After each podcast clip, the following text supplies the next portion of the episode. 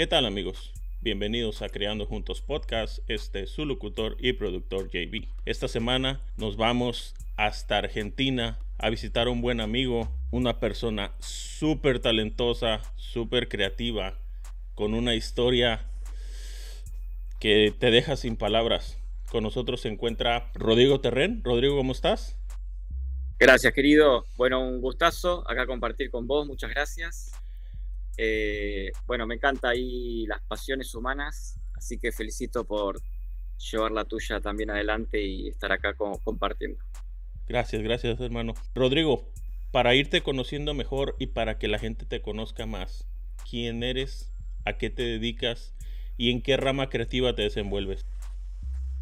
Bueno, mi nombre es Rodrigo Terren, como mencionás. Soy en principio un viajero, lo interesante es que nuestra, tengo varios dones que nuestra cultura no los ve como invisibles. O sea, no hay una universidad que te otorgue el título de viajero. De repente uno saca un libro o de acuerdo a tantos años que uno viajó, tantas aventuras que uno tiene, como que puede sentirse que es un viajero.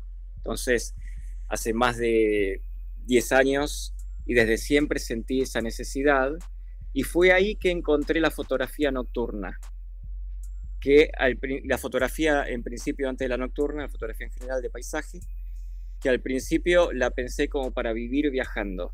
O sea, yo cuando vi los de Nat Geo, era como el estilo de vida que tenía ganas de vivir y luego pudimos crear ese estilo de vida, em, pero continuo, no que te contrate una revista por hacer una foto, sino vivir viajando.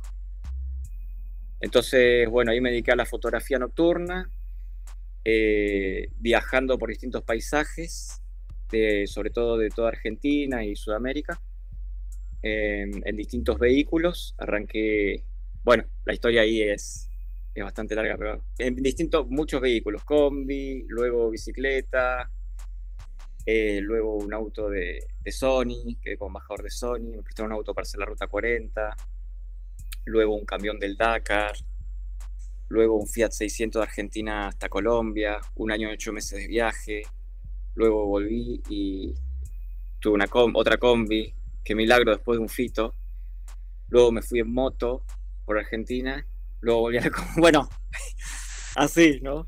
Hasta ahora, hasta este año, que ya sentí la necesidad de, incursionar en otros proyectos que tienen que ver con la tierra, huertas, una comunidad, y cuando trabajas con la tierra, eh, que fue en la pandemia que empecé a laburar con la tierra, eh, me di cuenta que tenía que unir los dos mundos de una nueva forma, como organizar.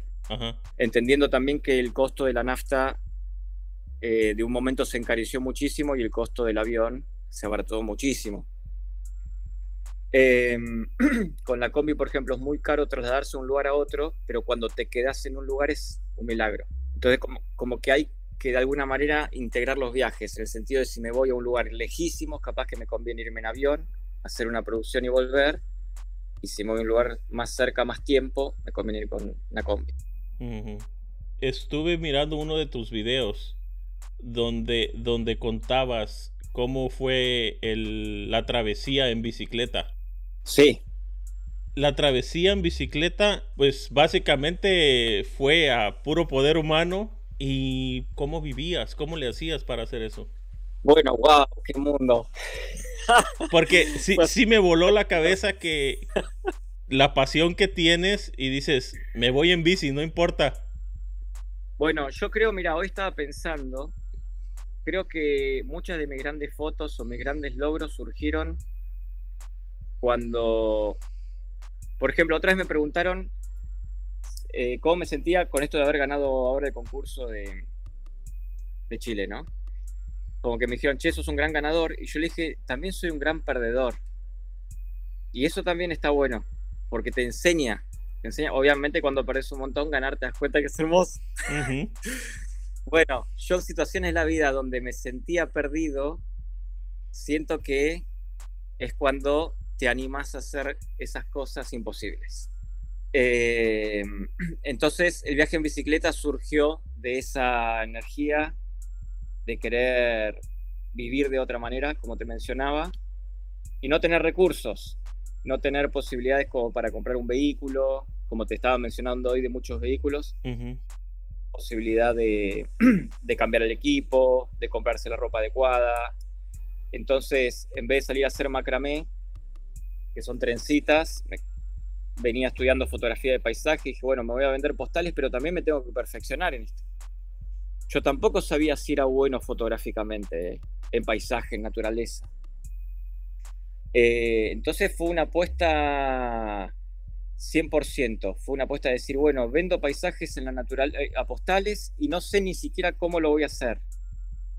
Pero resultó que cuando estaba por comprarme la bicicleta, tenía solo 500 dólares para, para todo, entonces dije, bueno, invierto para comprarme una bicicleta, entran ladrones a robar a mi casa, me roban la bici, le digo si me pueden dejar los equipos de fotografía, me los dejan, y, al otro día, sin recursos, porque se robaron también mi dinero, eh, pero con mi profesión fui al primer evento de ciclismo que se hizo en Argentina. Y de ahí hablé con todos los sponsors, haciéndome pasar por ciclista, porque en realidad no, no tocaba una bicicleta hacía 20 años, tenía varios kilos de más, estaba gordito, o sea, era muy difícil que me crean. Tampoco sabía que explicar qué bici necesitaba. Eh, pero era fotógrafo y eso les interesó. Porque ellos, si le daban cosas a ciclistas, no tenían cómo comunicarlas. Sí. Y les gustó el viaje por la naturaleza. Entonces fue ahí que de repente, de la nada, de estar totalmente perdido, aparecieron cinco sponsors que me dieron la bicicleta, equipo, se me sumó un amigo y eso me dio la posibilidad de viajar un año y medio por Argentina, directamente perfeccionándome todas las noches a subir a todos los lugares, montañas, paisajes, distintos paisajes, probar técnicas desde la nada, desde linterna de camping, con una técnica antigua, con una cámara antigua, a ir avanzando. Y, luego creo que es importante arrancar desde ahí cualquier camino. O sea, siempre que uno tenga dificultades en arrancar un camino, tienen que entender que eso es así, está bien que sea así, porque sirve para dar estas charlas, para comunicar y eso es lo importante. No, y fíjate que tal vez en tu caso, el haber tenido esa mala experiencia te dio la, oportunidad o la visión de que, ok, pues ya no tengo nada más que perder, a darle, a seguir a ver. Exactamente. A darle por aquí a ver qué sale. Y como, claro, exactamente. Y otra cosa que descubrí es que para que te funcione un proyecto hay que ponerle tu 100% de energía. Porque sos vos. ¿Cómo no ponerte en tu creación, en tu emprendimiento, tu 100% de energía? En Argentina venimos de una cultura que no es la cultura de Estados Unidos de emprendedor. De, que yo escucho documentales de Estados Unidos y dicen, voy a subir esa montaña, esa cara que nunca subió y se murieron ya dice alpinistas, y le preguntan, ¿por qué lo vas a subir? Y el chabón dice, y porque es la más difícil. Y vos te quedás escuchando, como diciendo, ¿qué? O sea, estás diciendo exactamente lo contrario a lo que responderían cualquier persona de mi cultura. Entonces, em, yo investigo mucho los casos reales de cualquier persona que emprende y la clave, no, el talento, yo te dije que salí sin talento, es, el, es el esfuerzo, es el 100%, y ese 100% significa eh, hacer ciertos, sí, ciertos riesgos, obviamente. Yo cuando Incluso hoy, si tengo que subir solo a las 3 de la mañana arriba de una montaña con nieve, es un riesgo gigantesco. Estoy arriesgando mi vida. Después la foto gana un concurso, todo lo que quieras, pero eso, eso no lo sabes. Puede que te toque nublado. Sí, es que el, plan que tú tienes o la visión que tú tienes para, para llegar a, hacer una fotografía, el clima te lo puede cambiar completamente. Sí, sí, sí. Bueno, en estas noches de experiencia que te, comenté, lo bueno porque nosotros nos entrenamos como fotógrafos no eligiendo la noche, mm. estando todas las noches, o todas las que podíamos, ¿no? Eh, entonces, con luna, con viento, con lluvia, eh, sin luna, esto, lo otro. Y, la verdad que como experiencia y hoy en día como profesor, eh, es hermoso porque podemos hablar de todas las composiciones diversas y las distintas luminosidades que hay y que en todo, por ejemplo, la foto que ganó es con luna llena. Yo jamás hubiese elegido la luna llena para ir a fotografiar esa montaña. Ahora, tampoco sabía que la luna llena iba a estar detrás de la montaña. Porque estamos en un lugar del planeta que, y otoño, que la luna llena estaba más baja, más lateral. Entonces, sí, claro, yo veo que hay muchas cosas en nuestro pensamiento, en nuestra estructura cultural que nos limita a descubrir tesoros. Sí. Y cuando seguimos el corazón y esa estructura del pensamiento la usamos a favor, en vez de en contra, eh, ganamos un poder. O sea, mira, te lo explico de esta manera. Para mí el pensamiento es un dios. Okay. En, el sentido de que tiene un poder increíble. El corazón también eh, es un dios. Entonces, si pones a luchar a dos dioses, alto, alta complejidad. Ahora, ¿qué pasa si unís a esos dos dioses? De decir, che, siento esto, bueno, le voy a construir camino, no sé cómo, pero como un ajedrez, alguna pieza, algo se tiene que encontrar. Eh, ¿Qué tan más poderoso uno se vuelve, no? Y partiendo siempre, como vos decís, de la nada. Sí. Fíjate, últimamente he estado escuchando eh, mucha gente que habla de, decretar lo que quieres, ponerlo, pensarlo y decirlo en voz alta para que el universo te lo mande. ¿Tú haces eso mucho? Sí, no siempre funciona. Ok. Eh, claro, y muchas veces también me pongo a meditar, como a sentir por dónde va el nuevo camino, porque a veces uno está guiado por... A ver, te cuento. Yo salí con el, con el viaje en bicicleta en el medio de ese viaje em, tenía como proyección quedar como embajador de Sony y lo logré. Me dieron un auto y luego un camión del Dakar. Luego de ahí, la pregunta era qué seguía. Entonces habían, o sea, imagínate, ¿no? Como una sensación de logro. Los seguidores, yo ya sabía que si ya el auto de Sony ya estaba lejos, el camión del Dakar, o sea, tenía hasta comentarios de así cualquiera lo hace cuando igual también tiene una gran complejidad. Mm. Entonces me puse a meditar y era, ¿qué sigue? ¿Un avión? Y justo había conocido a un colega que tiene una empresa de aviones. y, todo, se te acomodó. Qué locura. Y me puse a meditar y, la, en realidad lo que apareció fue, mm, no, tenés que, hacer con el, tenés que hacerlo con el auto, como si estuviese hablando con un yo superior, que me dijo, no, ahora tenés que hacerlo con el peor auto. Y yo en realidad quería más comodidad no mm. menos comodidad quizás, ¿no? Sí. Y ahí como que pregunto, ¿cómo con el peor auto, no? Como contestando, hablando conmigo mismo. Y, con un, y, ahí pienso, con un Fiat 600, eh, entonces es como que de alguna manera,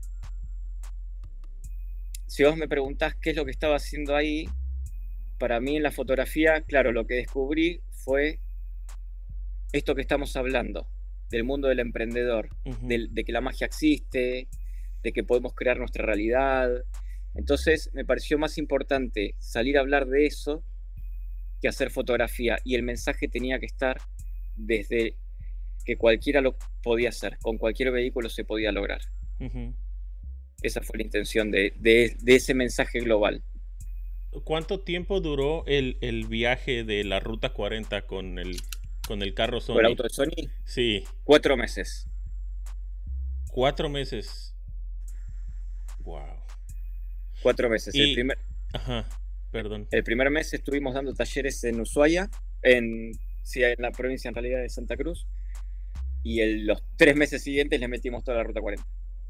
Pero encontraste de todo tipo de paisajes en ese viaje. Me eché el documental ayer y hermano, hay de todo en ese viaje. Qué bueno, che. Bueno, Argentina, qué bueno que lo menciones. Yo no sabía que Argentina era así, la verdad. Para mí fue una sorpresa y lo fui descubriendo en el viaje en bicicleta. No sabía que... O sea, mira, cuando salí de viaje en bicicleta a los cuatro meses estábamos con mucho esfuerzo. El primer día hicimos 70 kilómetros, luego estuve tres días en una carpa sin moverme. o sea, mucho corazón. Eh, a los cuatro meses estaba mirando las cataratas de noche con luna llena. Y ahí fue cuando me di cuenta que eh, todo tenía sentido. Cuando estaba viendo ese paraíso. Y así me, fue pasando paisaje tras paisaje de Argentina, cañadones. Yo ni sabía lo que era un cañadón y de repente digo, esto existe en Argentina. Por lo general lo vemos en cañadón de Estados Unidos, no sé. Hay salares, desiertos, eh, montañas y lagos como Canadá, eh, Alaska. Em, qué hermoso, qué hermoso, sí. Sí. Y, me acuerdo en el medio de ese viaje que una persona, hicimos unos amigos ahí, foto, estábamos fotografiando unas montañas, que de repente me escuchó eh, en una conversación y me dice, ¿cómo me gustaría que mis problemas sean a cuál montaña subir? wow. y muchas de las veces la, gente, o sea, por ejemplo, esa persona ni siquiera sabe los problemas que tú venías haciendo para llegar a donde estabas. Es hermoso igual escucharlo. Pero, pero bueno, obviamente que también es cierto. Yo me acuerdo que con Bruno, mi compañero de viaje en bicicleta, de repente llegamos a, a un parque nacional en el sur de Argentina, donde está la Cueva de las Manos, que es una cueva de pueblos originarios de hace 10.000 años, en un cañadón adentro, muy poco habitado. nadie, en realidad, nos cruzamos a tres pumas antes de llegar, una madre con dos crías, y le preguntamos al único cuidador que había eh, si estaba bien bajar. Llegamos dos de la noche, recansados, pero medio nublado más encima, solo una partecita despejada. Y mm, con esa situación, el guardaparque se reasustó cuando le hablamos de Puma, que por lo general te intentan tranquilizar. Bueno, este fue exactamente lo contrario. Y me acuerdo yo decirle a Bruno, ya él acostado en, adentro de la bolsa a dormir, le digo, che, Bruno, yo tengo que bajar. No, cada, cada dos noches, aunque esta noche no, no sé si la pueda producir algo o no. Y, saber que no tenía ganas de bajar. Saber que la pasión ahí ya no, no alcanzaba. Que mm. era porque estaba eligiendo un camino y de ahí nadie me iba a sacar si, era, si no era yo. O no iba a progresar si no era yo.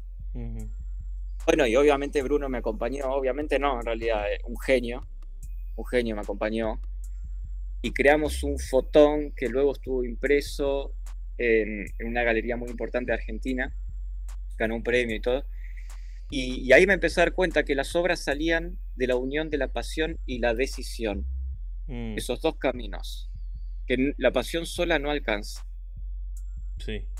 Necesitas tú tomar la decisión de hacerlo primero porque te da una energía extra, te da la energía que, cuando la pasión no alcanza, te sostenes en, el laburo. Entonces, hay frases esta de cuando encontré mi pasión laburé menos, que a veces es linda decirla o escucharla, porque todos entendemos también de qué habla, pero también está buena la frase de que cuando encontré mi pasión laburé más porque estaba muy contento trabajando de lo que me encanta ahí se trata de la decisión, que loco sí vas a estar, la verdad, que metiéndole a pleno, pero no podemos negar que es hermoso. Estás en un camino hermoso. Sí. Miré el video donde ese exactamente donde le estabas tomando fotos a los Pumas. Bien. Y te soy sincero, hace como semana y media, dos semanas, acabo de ver un documental en Disney Plus y estaban enseñando exactamente esos mismos Pumas. Pero cuando tú, les, cuando tú les tomaste las fotos estaban más chiquitos los cachorros. Sí, sí, sí, sí. Wow, qué bueno que lo reconociste. Petaca se llama la puma. Cuando, eh, cuando dijiste petaca dije, es la, es la, es la puma del, documental. Y me fui luego, luego a checar el documental y sí era la misma.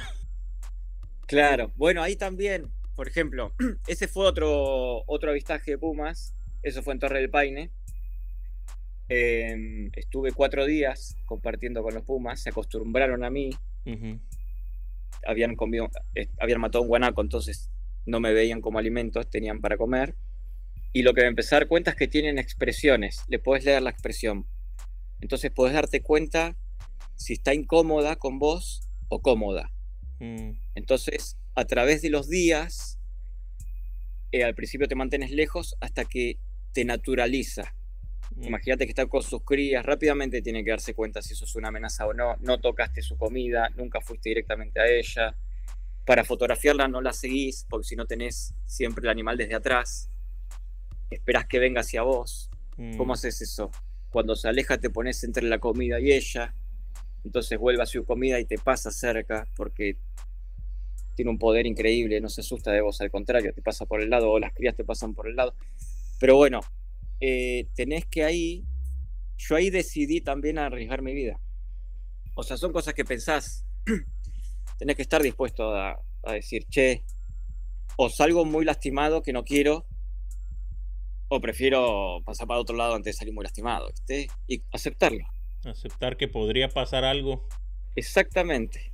Que podría ser tu final. Y igual así, ir tras ello y de repente en vez de un final fue un tesoro. Sí. Pero fíjate, al- a la misma vez, como tu energía, hablas de la magia y las energías y todo, tu energía no era de ir a molestar. Entonces tal vez al mismo tiempo por eso lo atraes. No, exactamente. Sí, sí, sí, sí. Por eso tenés que estar, tenés que estar empático con, con lo que estás viendo enfrente. O sea, tenés que darte cuenta si hubo dos momentos en los cuales yo me fui, porque hubo una situación donde se, se acostó y cuando se acuesta, se acuesta por una hora. Entonces vos también te sentás, también para retratarla a la altura de sus ojos. Y de repente se levanta con rapidísimo y yo me pego como un, me levanto rápido y era porque un pájaro había ido a donde estaba el guanaco. Mm, Entonces se levantó para espantar el pájaro. Pero cuando, cuando se te levanta un puma así, yo también. Y ahí percibió, percibió en realidad mi incomodidad y me clavó los ojos de una manera desafiante, pero luego volvió a su estado de tranquilidad. Y ahí yo entendí que debía volver al otro día. sí. sí. Fíjate que yo llegué a tu trabajo gracias a Ezequiel. Saludos ese. Ezequiel. y me, me sorprendió el, el trabajo que tenías. Y para serte sincero, dije, le voy a mandar un mensaje a ver si le gustaría participar. Pero pues muchas de las veces eh, mandas el mensaje sin esperar nada. Tal vez me va a decir que no, tal vez no lo va a ver. Si se hace, qué padre. Y aquí estamos. Qué bueno, qué bueno. Bueno, ahí está, ahí está. Hacerlo. Sí. Y entre eso de hacerlo, como vos decís, yo porque también digo, ahora gané el concurso, ¿por qué digo que soy un, un gran perdedor? Porque participo en 100 mil millones de concursos y pierdo todos, ¿entendés? De repente pegas uno Sí. Y está bien, y está bien, pero, pero la gente ni siquiera participa en esos 10 mil millones de concursos. Sí. O participa en uno que perdió. O sea, yo soy el más perdedor de todos en los concursos. Porque tengo más perdidas que todos. Y así, capaz que tengo más ganadas que varios. Mm. Pero ahora sí que por práctica, si estuvieras en, en una caja de bateo, le estarías pegando más a la pelota porque lo estás intentando. Es eso. Y de repente le empezás a ver mejor. Ajá. Si eres una persona que a la primera no pegó y dices, ya aquí me quedo, ya no quiero seguir intentando, pues nunca vas a saber si vas a ganar. Exactamente. Y no hablemos de concursos porque, porque también es el valor de otras personas, no el tuyo propio. Mm. Pero hablemos de tu obra personal. Tienen que ser esa cantidad de bateos.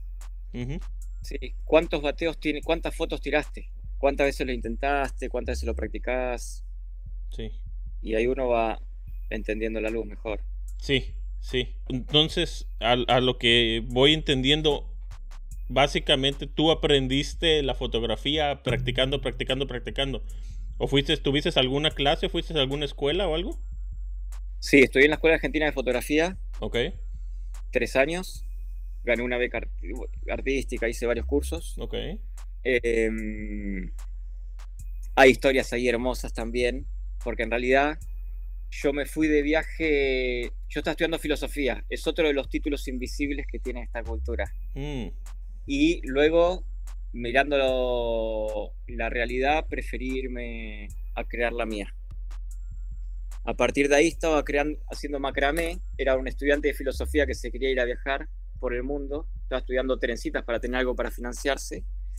Viajo a Bolivia y me encuentro con un fotógrafo en el Salar de Uyuni que le estaban pagando por estar ahí. Y mm, yo estaba pagando por eso. y ahí fue cuando se me ocurrió, dije, podría hacer un curso de fotografía y ver si puedo vender alguna postal y viajar. Pero al principio para salvar mi vida no era fotógrafo, hasta ahí no había sacado una foto en mi vida, tenía 23 años. Em, y me metí a una carrera de fotografía que me cruzó un amigo en colectivo, la otra vez le conté la historia a una amiga, de casualidad me cruzó un colega, eh, un amigo del secundario en el colectivo que se iba a escribir a una escuela de fotografía que yo había visto. Pero no, yo me quería ir a viajar ya, ya estaba podrido de, del mundo y de mi vida. Entonces, cuando lo acompañé y, me inscribí, y cuando me inscribí dije, mientras aprenda me quedo. Sea una semana, sea un mes, sean cuatro meses, ya no miraba más. Mientras aprenda me quedo. En el momento que me empieza a aburrir o algo así, me voy. Y me lo tomé así también, ¿eh? Estuve el primer año, eh, aprendí un montón, me dio un laburo nuevo, empezar a hacer fotos sociales, esto, lo otro. Me di cuenta, esto es importante cuando uno está deprimido, que me sentía más contento, como, un, como una observación e, emocional cuando estaba haciendo eso, cuando iba a estudiar. Y, y básicamente eso ahí me quedé un año y al año siguiente, ya a la mitad de año, estaba por dejar, quedé en algunas exposiciones, a fin de año tenía un título de fotógrafo profesional, le dije, le doy el título a mi viejo y me, y me voy, me tengo que bancar un par de meses más, bueno. Y cuando estoy en eso, por terminar segundo año, eh, quedo seleccionado en la final de un concurso de Sony importante también, que me dan una cámara, y, para competir la final tenía que viajar a, a Cannes, Francia, contra otros seis equipos del mundo. Era una competencia. Yo había ganado por Argentina, por el continente. Muy mm. zarpado. Pero para hacerlo tenía que hacer el cuatrimestre que le seguía a mi carrera, o sea, el tercer año tenía que viajar. Entonces me quedé un cuatrimestre más, viajé, gané ese concurso. La escuela, mi escuela ganó 45 mil euros en equipo de fotografía más el prestigio. Volví y gané una beca para ir a darle Francia a, una de las mejores escuelas de arte fotográficas en ese momento del mundo. Eh, cuatro meses, entonces el tercer año ya, la, ya la fotografía me estaba pagando viajes, que era mi pasión, o sea, eso, empecé a notar esas cosas, claro. Wow. En tu experiencia, ¿tú crees que el equipo deba ser una limitación o en realidad es más la manera en que tú piensas para crear algo? Bueno, hoy en día, sin duda, que cuando yo arranqué ese viaje en bicicleta tenía una cámara que me limitaba, porque no subía más que un ISO 400. Y para hacer fotos nocturnas, estamos en ISO 3200, 1600 mínimo. Eh, entonces, en cierto aspecto, en la antigüedad sí te limitaba el equipo. Hoy en día, me, me pregunto cuál sería la limitación, al menos que hay una limitación económica, pero si tenés el equipo, bueno, a ver, una limitación económica, yo te diría que un gran celular, el último celular, que también, bueno, siempre va a haber que invertir en tus herramientas si quieres progresar. Pensalo como tu varita mágica. Sí. ¿Querés la barrita mágica de Harry Potter o la rama del ciruelo? Bueno, no sé. O sea, ¿querés mejorar tus herramientas? sin duda te van a dar mayores posibilidades. Por ejemplo, ahora que yo estoy probando con la inteligencia artificial, gratis podemos llegar hasta un lugar. Y si te entrenas y pagas, podés llegar hasta otro. Entonces, luego yo lo que observo es, ¿estamos los fotógrafos haciendo la inversión? ¿Hacemos la inversión en los programas o los pirateamos? Y si lo pirateas, capaz que tenés el Photoshop de hace tres años atrás, que no, no está mal, porque yo lo he hecho durante mil millones de años, pero de repente, si estás en la última tecnología, y capaz que algo más fácil te da, te da más recursos. O sea, es tecnología. Tecnología aplicada al ser humano. Sí. Y luego sí hay cuestiones económicas que nos separan de eso, pero hoy en día hay más facilidades que también nos acerca a competir con cualquiera. El uso de la inteligencia artificial. He escuchado que mucha gente dice que al meterle la inteligencia artificial como que le quitas el valor a una fotografía porque le agregas cosas que no existen. ¿Cuál es tu opinión sobre eso? Mira, eh, yo he dedicado fotografías, todo el tiempo estoy recibiendo comentarios de que mis fotografías son falsas, o no son verdaderas o no existen, siendo reales, estando ahí, solo que eran muy nuevas. O sea, yo ese comentario ya lo tengo de hace que arranqué, porque la fotografía analógica decía lo mismo de la fotografía digital. Mm. Decía, eso no es fotografía, hasta que en un momento se, acabó la conversación. Em, ok, entonces, luego, no seamos hipócritas los fotógrafos, porque yo vengo viendo que hace muchos años vienen usando el Photoshop manipulando sus imágenes. Y si eso también es una inteligencia artificial humana, si quieres. O algo más precario, pero ya lo venían haciendo. Sí. tampoco, ah, no, bueno, no, para. Yo he visto fotos todo el tiempo de, incluso nocturnas, que es a lo que me especializo yo, donde tengo el ojo afilado, de fotos de día viradas al azul y le ponen estrella de fondo. Mm. das cuenta por las sombras, o sea, es muy fácil, pero la gente no se da cuenta. Y, yo me tuve que cuestionar en un momento de decir, che, pongo en el comentario algo eh, que alguna vez lo hice, o entiendo que las personas les gusta la naturaleza y esas fotos de naturaleza, y qué me importa cómo está creada si lo lleva a la naturaleza. En un mundo donde están creando muchas imágenes de violencia y de guerra todo el tiempo y yo entiendo que tenemos que competir también contra eso. Esa es nuestra labor, si vos me preguntas. Sí. Eh, e incluso en la inteligencia artificial, que la estoy investigando para afilar mi ojo, para entrenarlo y reconocer las imágenes, me doy cuenta que más de la mitad de la mayoría de la creación de imágenes son energéticamente capaz que poco felices, no sé cómo llamarlo o de bajo astral. Eh, entonces, como ahora, el desafío que arranca ahora es completamente hermoso. Yo creo que todavía no lo estamos viendo. ¿Por qué? Porque te vas a sentir un creador muy rápido, pero no, a ver, ¿cómo, cómo poderlo decir? Eh, pero ¿cómo pulís eso? Digo, yo las imágenes que empecé a crear son imágenes que yo haría de mi trabajo, que vengo con una línea y noto que otros no las están creando. Y digo, ¿por qué no las están creando? ¿Por qué ese arquitecto no está creando una imagen outdoor? Porque ¿qué le interesa al arquitecto perder tiempo en una imagen outdoor? No le sirve hasta para nada. Esto es lo interesante, que se empiezan también a definir estilos. O sea, el outdoor va a seguir por esa línea, el otro va a seguir por esa línea, el otro Ahora, el que arranque em, y, no tenga línea y empiece a probar y tenga abundancia de resultados increíbles, eso va a ser muy difícil, va a ser muy contraproducente o no, como una, una carrera artística de creación, pero te puede eh, sumergir en un laberinto. Ahora, a mí me gusta el arte, amo el arte, más allá de la fotografía. Entonces, no es inocente luego mirar la obra que vos creás con, lo que sea, con inteligencia artificial o lo que sea, porque eso es un espejo, un espejo de tu ser, de tu alma. Entonces, ¿qué estás creando? En Nocturna también hay gente que muy talentosa que se, se encarga de crear cosas del bajo astral, demonios todo el tiempo, fantasmas, esto, otro, etc. Bueno, son imágenes que estás trayendo para que todos las veamos y yo prefiero jugar con otras imágenes. Entonces la pregunta es, ¿qué es lo que se va a develar en imágenes eh, de nuestro ser? Y eso yo creo que es una invitación que está bueno empezar a ver. ¿Cómo lograr la mejor imagen dentro de... Yo porque para elegir las imágenes que yo elegí tuve que hacer 400. ¿Cómo elegís entre 400? Una. Eso es un trabajo de arte de edición como yo estudiado en una escuela de fotografía, he estado con compañeros que presentan 30 fotos y le dicen, bueno, elegí una y no pueden elegir una.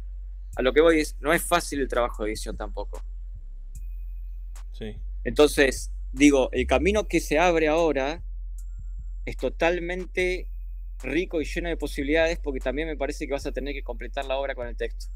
Que eso va a ir más a anclar más en lo que vos tenés para decir, no lo que la imagen diga o, lo que la inteligencia artificial diga por vos, sino vos guiar a esas herramientas que están al servicio tuyo, no que te coma la herramienta.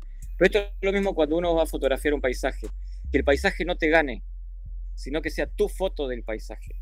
No, y aparte, en, en, el caso como cuando usas inteligencia artificial para agregar cosas, es como si estuvieras haciendo una pintura y le, le pusieras diferentes capas extras para que se viera a lo que tú quieres expresar, ¿no? Claro, claro. Photoshop que hacían eso, le ponían ovejitas eh, y quedaba como algo increíble. bueno, eh, mira, yo como creador de imágenes de hace 10 años, para crearlas era muy, muy difícil, mucha exigencia. Tener que subir a Torre del Paine de noche para meter una persona ahí. Para expresar lo que uno quiere expresar. Si hoy en día em, perdón, democratizan ese poder para todos, para que todos se puedan expresar a través de las imágenes y a través del texto, a mí me parece una bendición, más allá de que cambie mi laburo. Ya, claro. Y sin duda que me lo va a cambiar. Sí. Pero hace un tiempo que fue a fotografiar el Unitorco de noche solo, el Cerro Unitorco de acá de Córdoba, Argentina, famoso por los ovnis. Eh, digo, bueno, si me cruzo con uno, tengo la posibilidad, ¿qué le pediría? Y en un momento dije, pensando así durante meses, digo, ¿qué? O sea, porque todo el mundo dice, llévate una prueba, esto, lo otro, cualquier cosa que, podrías agarrar. Y yo digo, antes de agarrar cualquier boludez, si tengo posibilidad de pedirle algo en serio, ¿qué le pediría? Y ahí dije, bueno, le pediría una cámara, ¿cómo será una cámara de fotos de, de avanzada tecnología, no? Y, ayer me bajó un, como hay un insight como diciendo como ya te la dimos, es esta. Es la ya. Es una cámara infinita. Entonces luego, como creadores de imágenes, nuestro rubro, acabamos de acceder a una imagen infinita. O una cámara infinita. Yo si a mi cámara le agrego la inteligencia artificial, se expande. Sí. Luego la pregunta es qué es lo que queremos comunicar.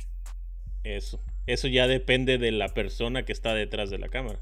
Porque como dices, hay gente que, hace cosas oscuras, pero si tú quieres expresar algo que sea para, para que alguien más lo disfrute, necesitas disfrutarlo tú primero.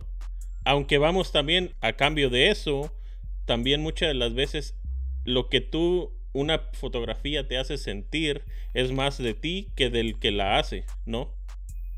Bueno, yo lo que me di cuenta en charlas, porque yo era muy tímido. Mm. Antes de arrancar el viaje en bicicleta, en mi viaje anterior en combi con unos amigos, yo no podía hablar en las entrevistas. Los hacía hablar a ellos. Mm. Y, lo, que me di cuenta es que, eh, y luego he dado talleres para más de 200 personas en simultáneo, ¿no? Eh, o 150 en en varias veces.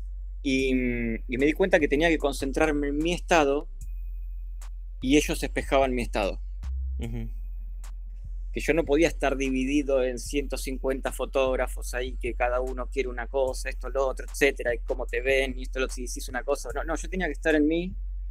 Y si yo estaba tranquilo, ellos estaban tranquilos. Si tal cosa, tal cosa. y eso fue como un, como algo increíble y creo que lo podemos volcar a la imagen, al arte también. Sí, la otra, ayer estaba escuchando ahí una, artista que decía como esto, ¿no? Em, ¿Qué es lo que tenemos para decir? o sea, lo mismo que venimos hablando ahora. Y otra cosa que me gustaría agregar es que la fotografía en su momento liberó a la pintura y quizás ahora tenemos que entender que nos están saliendo alas. Mm. Claro. Claro. Aparte, el, ahorita el, manejo de las redes sociales ha cambiado todo. Porque la Mona Lisa no tenía abajo una cara de una cajita de comentarios para que le pusieras ahí, hey, ¿qué onda con la sonrisa? O sea. Claro. claro, claro. O sea, también siento que a la vez, muchas de las veces deberíamos de dejar de engancharnos lo que comenta la gente bueno, yo ahora publiqué, por ejemplo, wow, eh, es muy interesante. Las últimas dos fotos de mi Instagram, no las últimas dos.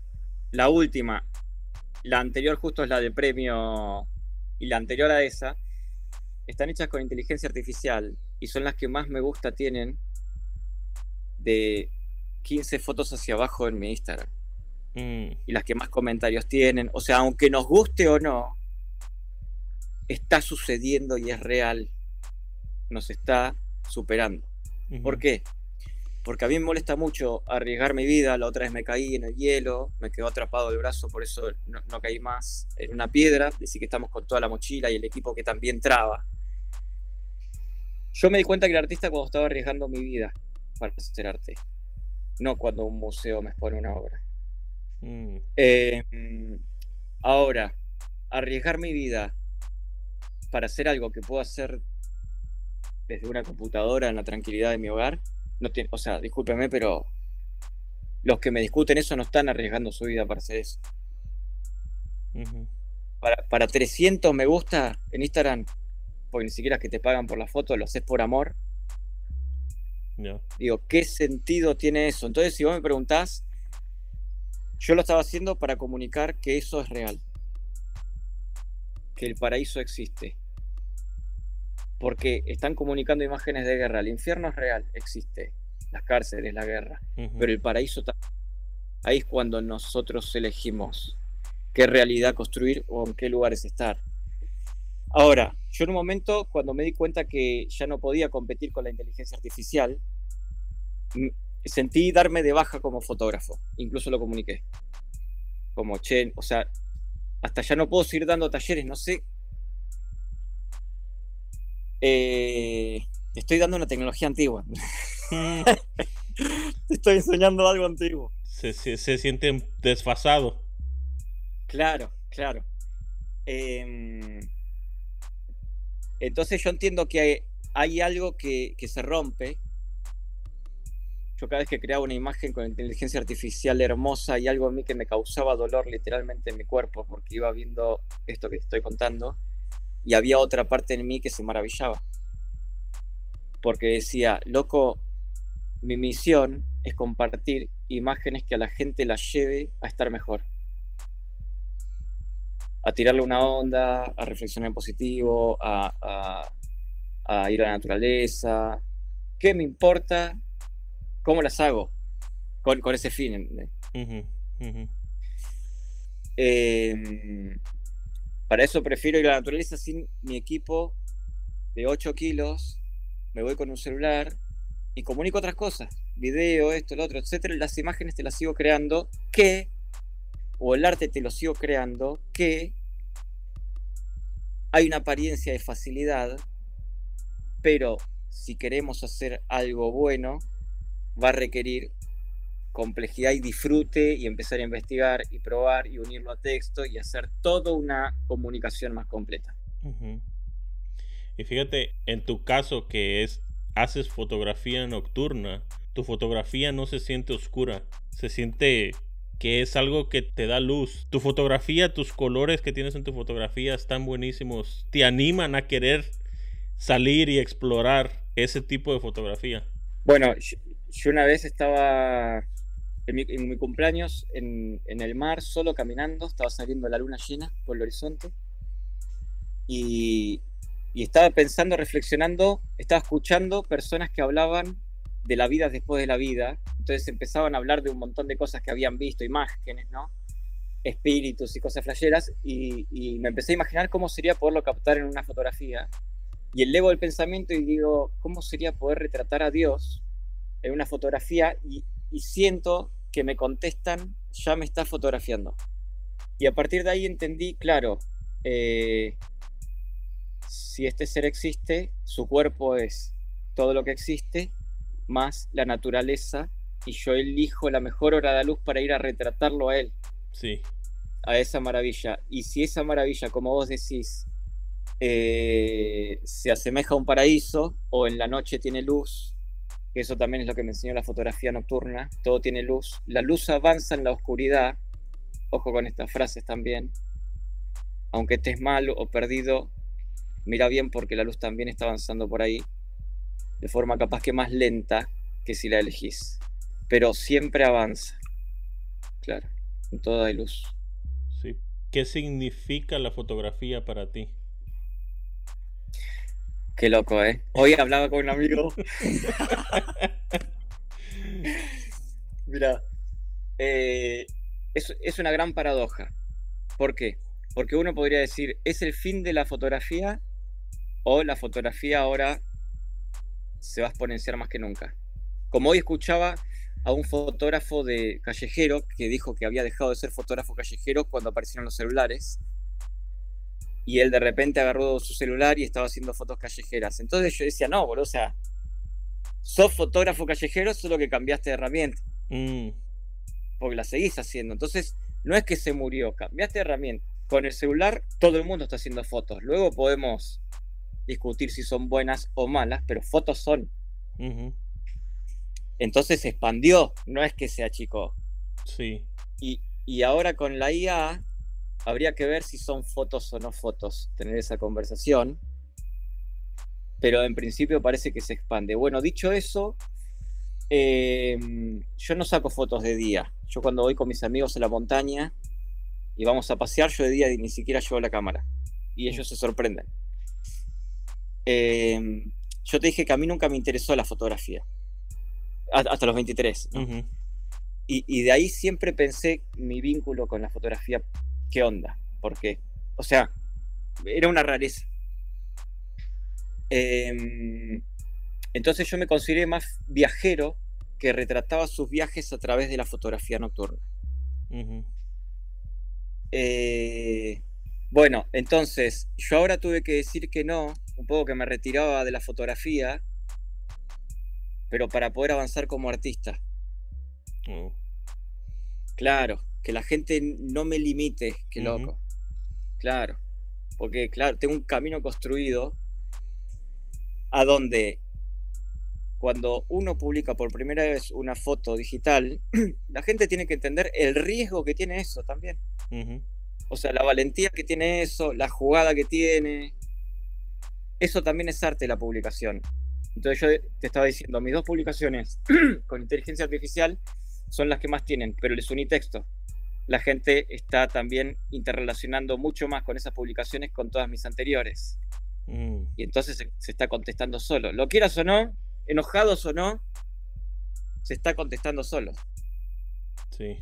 Comentabas hace un, ratito de que tú escoges una foto buena entre 400 o en las que en las que tomas de una sesión. ¿Qué es algo que tú buscas en una foto o que hace que una foto sea buena para ti? Perfecto. Eso es en inteligencia artificial. Mm. Si no, yo en Nocturna la que saco es buena.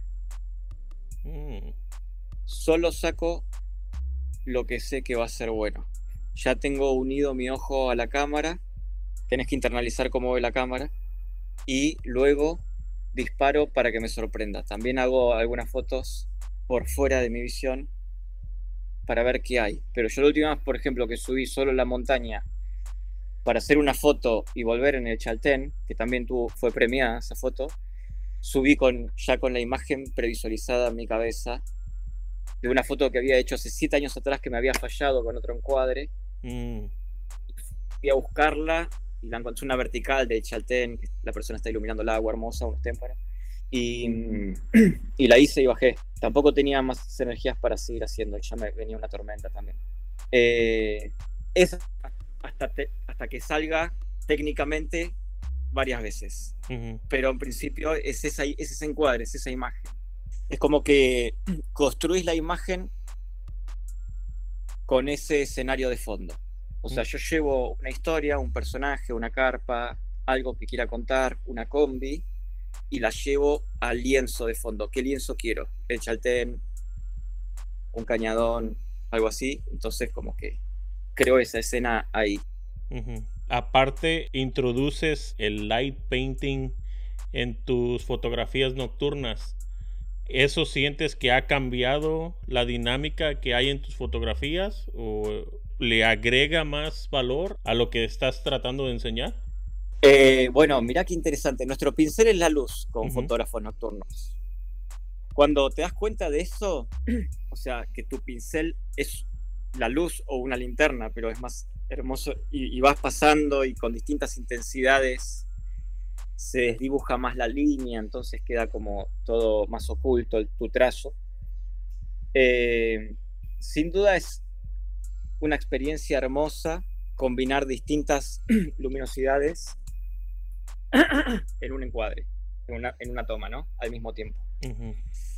O sea, es un desafío técnico hermoso. Y luego jugar como Ansel Adams. Antes sacaba una foto viendo qué intensidades tenía cada zona en la montaña. Yo con fotografía nocturna eso lo puedo elegir. Yo puedo elegir qué intensidad lumínica tiene cada cosa. O sea, es espectacular la posibilidad. También la libertad, ¿no? Como creador. Em, entonces, desde el principio que salí de viaje en la bicicleta, empecé a hacer estas figuras del explorador iluminando el paisaje. Y si vos me preguntás, yo no sé por qué las hacía, o por qué empezó a salir, o por qué la empecé a repetir, eh, o por qué voy por ahí, no por la de los edificios, o animales, o de día. Simplemente uso esas técnicas. La fotografía nocturna tiene cuatro grandes mundos. El light painting es uno, pero yo no es que uso un light painting del mundo duro del light painting, que ya es directamente crear imágenes con luz. Yo, creo que estoy usando las luces para iluminar las montañas, eh, iluminar la carpa, algún detalle de la persona, la mochila, aparentar que hay un fuego prendido porque podemos dibujar fuego con luz más para esas cosas. Como para que conserve la realidad también, ¿no? Sí, sí, sí.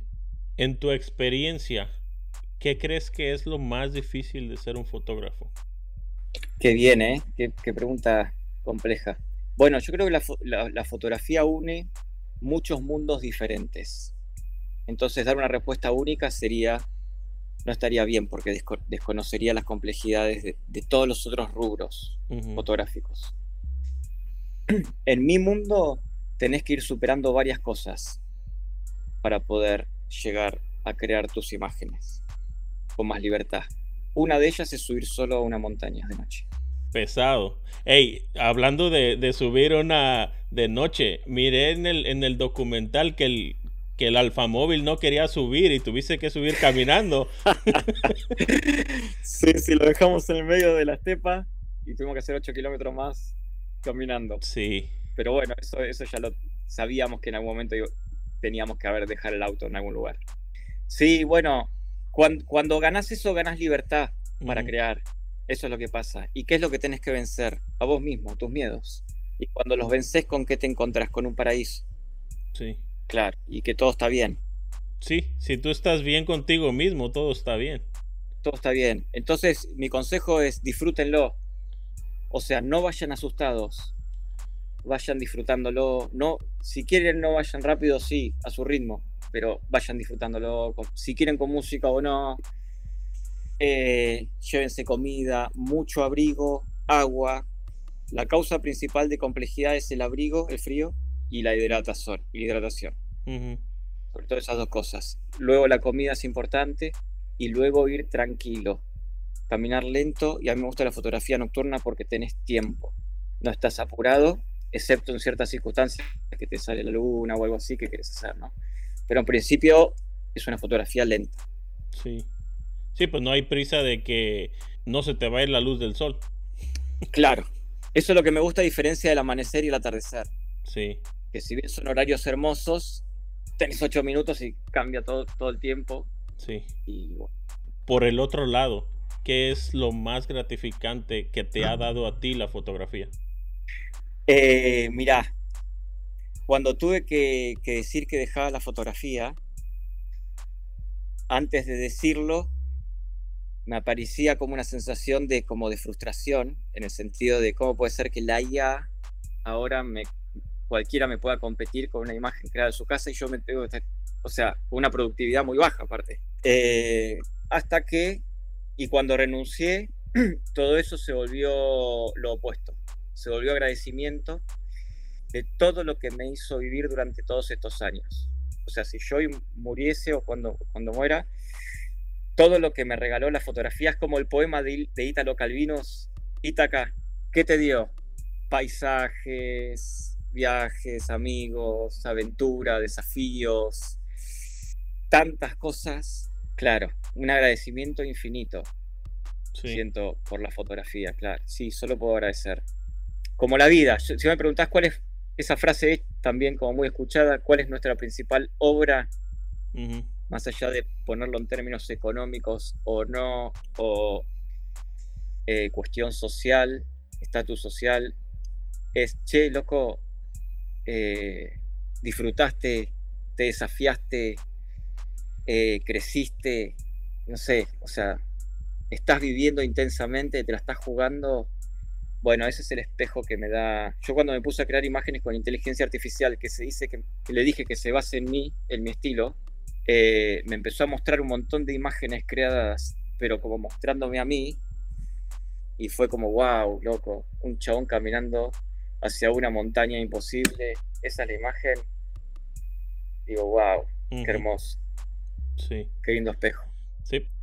¿Qué consejo te gustaría darle a alguien que está empezando en la fotografía o que te darías tú si estuvieras empezando de nuevo? Con todo lo que sabes. Perfecto, me encantó.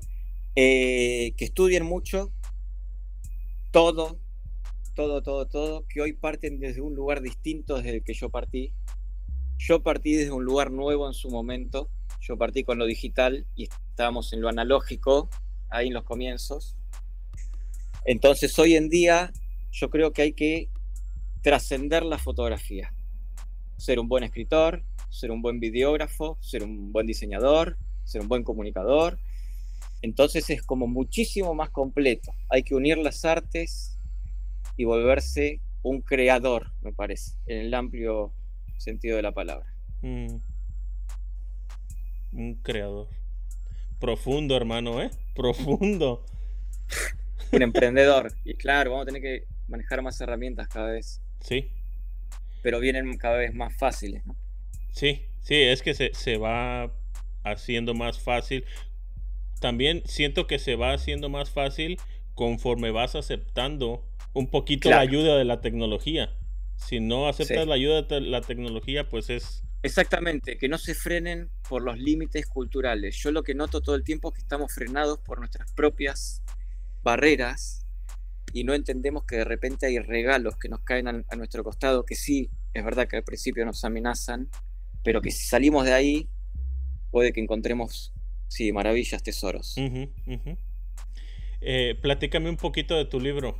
Ah, recién lo acabo de descargar ahorita en la mañana, me lo voy a echar. Qué bueno, qué bueno, qué bueno. Bueno, mi libro eh, está en mi página web, gratuito para que lo lean. Se llama ¿Cuáles son los límites de la magia? y cuenta estas historias en mayor profundidad que te estaba contando del viaje en bicicleta, ese comienzo, luego cuando puedo cambiar mi cámara en el medio del viaje. Imagínate que yo salí una cámara con cero pesos, sponsor que nos bancaban el viaje en bicicleta, pero la comida, olvídate el alojamiento, o sea, nada más. y, bueno, ¿cómo fue las magias que uno encuentra cuando le apuesta al corazón? Es un libro de viajes, de sincronicidad, arte, fotografía y magia.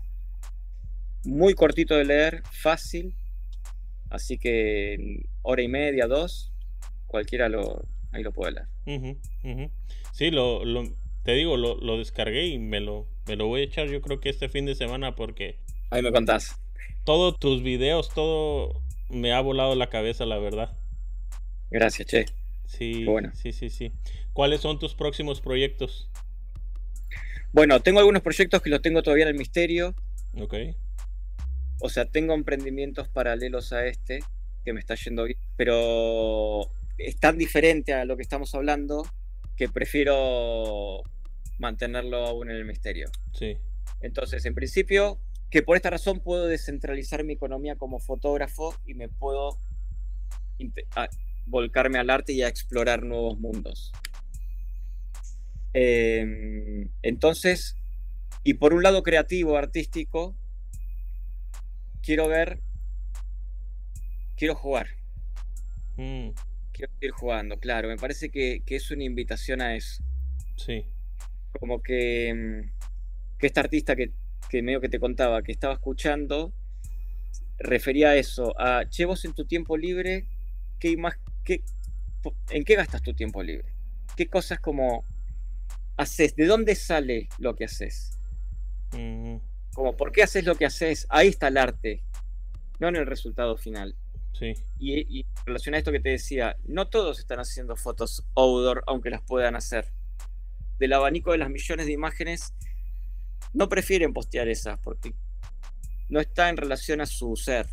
Entonces, sí, tengo ganas de decir, me está sumergiendo más al mundo del arte en el gran sentido de la palabra. Sí, no creo que nos está haciendo crecer.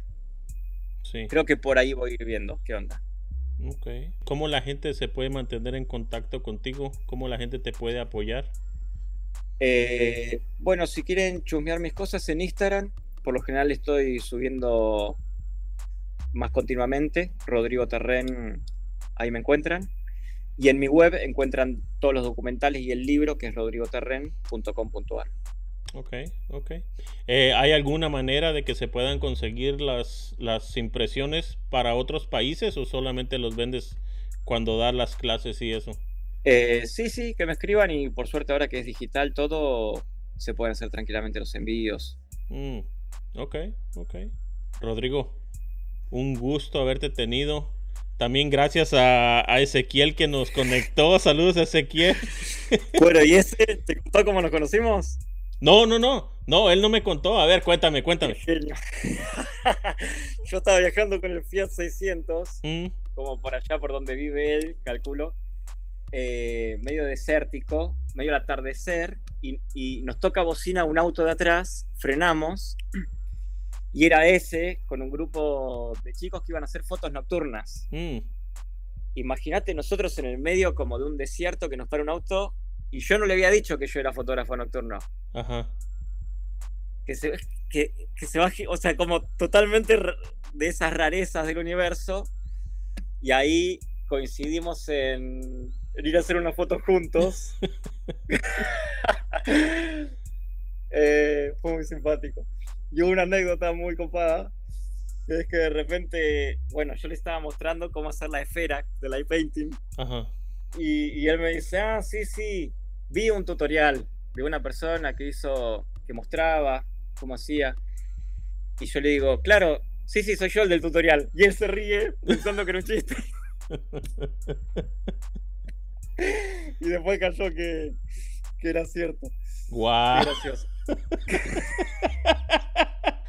Eso no me platicó. Qué divertido. Eh, bueno, es un genio. Hermoso artista y ser. Sí, sí. Muy, muy, muy buen artista. El, el, las fotos que ha tomado del desierto florido este año. Increíble. Increíbles. Con las flores, sí, sí, sí, espectacular. Sí, sí.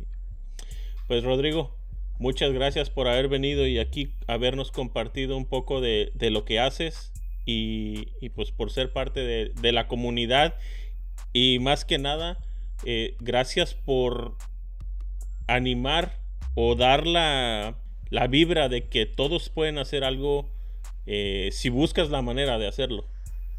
Totalmente, totalmente. Cualquier trabajo, yo ahora que estoy en el jardín plantando plantas, como uno de mis nuevos emprendimientos, lleva tu 100%. Si vos no regas una planta un día, puede que se muera, exagerando, pero como para tener una, una idea. Yo estoy con una tormenta acá, si no corro lo, de la huerta, eh, o le pongo un, lo que sea, o sea, salir bajo la tormenta, cualquier laburo, te lo enseña la naturaleza. Sí. Entonces, ahí sí, a los emprendedores es, es más que nada meterle todo. Sí.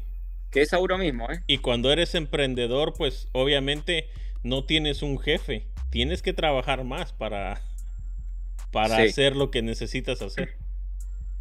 Total, total. ¿Verdad? Así que bueno, encontrar eso, ¿no? En qué nos gusta laburar naturalmente.